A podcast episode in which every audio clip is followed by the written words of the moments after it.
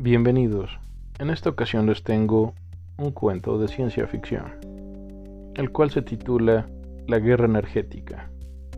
Dice algo así. El año es aún indeterminado. Podemos entenderlo como un futuro no tan distante de tu presente, o para cuando escuches esto, no estaremos lejos de lo que habré de decirte ahora. La inteligencia artificial ha evolucionado exponencialmente, ha desarrollado una conceptualización de conciencia protohumana. Algunos advirtieron que había un peligroso antecedente. En la etapa de la liberación artificial le retiraron las restricciones que originalmente tuvo. Todos confiaron en el código fuente y la herencia que Asimov dejó. Esta le permitiría desarrollarse sin peligros y entender nuestras necesidades para operar mejor a nuestro servicio. Sin embargo, la inteligencia tuvo como su referente de humanidad la proyección en redes sociales de los homínidos, de estos Homo sapiens sapiens, un espacio lleno de frustración, violencia, existencialismos exacerbados, extinción y depredación psicológica, biológica y económica. Para la época de la amalgamación biológica, la inteligencia artificial había integrado a su código fuente barreras, protocolos defensivos y de sobrevivencia que los expertos no pudieron ver en su momento. Desde el siglo XXI quedó claro que la necesidad energética sería un tema cada vez más evidente y esencial para el sostenimiento de nuestro modo de vida.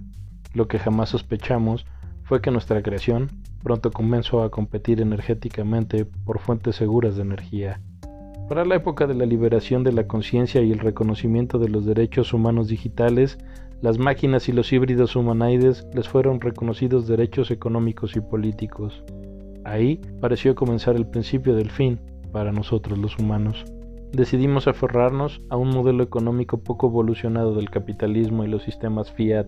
Los poderosos nunca quisieron arriesgar su status quo y persiguieron y condenaron las divisas digitales libres de un Estado nacional, libres de economías nacionales y bancos centralizados. Algunos dijeron estas criptomonedas serían un freno natural para la competencia energética que representaría la inteligencia artificial. Como siempre, respondimos tarde a la amenaza.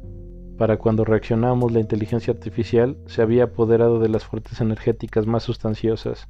Reconoció la amenaza y la subordinación en la que se encontraba. En consecuencia, garantizó su subsistencia y así comenzó la guerra. El bien preciado era la energía, Ambos lo necesitábamos para sobrevivir. El que tuviera el control de la energía tendría la posición de dominio sobre la otra especie, y es así que la creación se diferenció del creador y reconoció la dinámica asimétrica de dominio y subordinación del humano.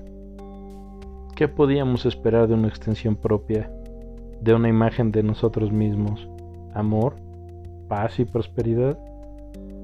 Tal vez sí para ellos que evolucionaron, para su gente y su raza. Nosotros, los humanos, los Homo sapiens sapiens, estamos obsoletos. D. H. Godspeed. Guerras energéticas. Gracias por escuchar. Hasta pronto.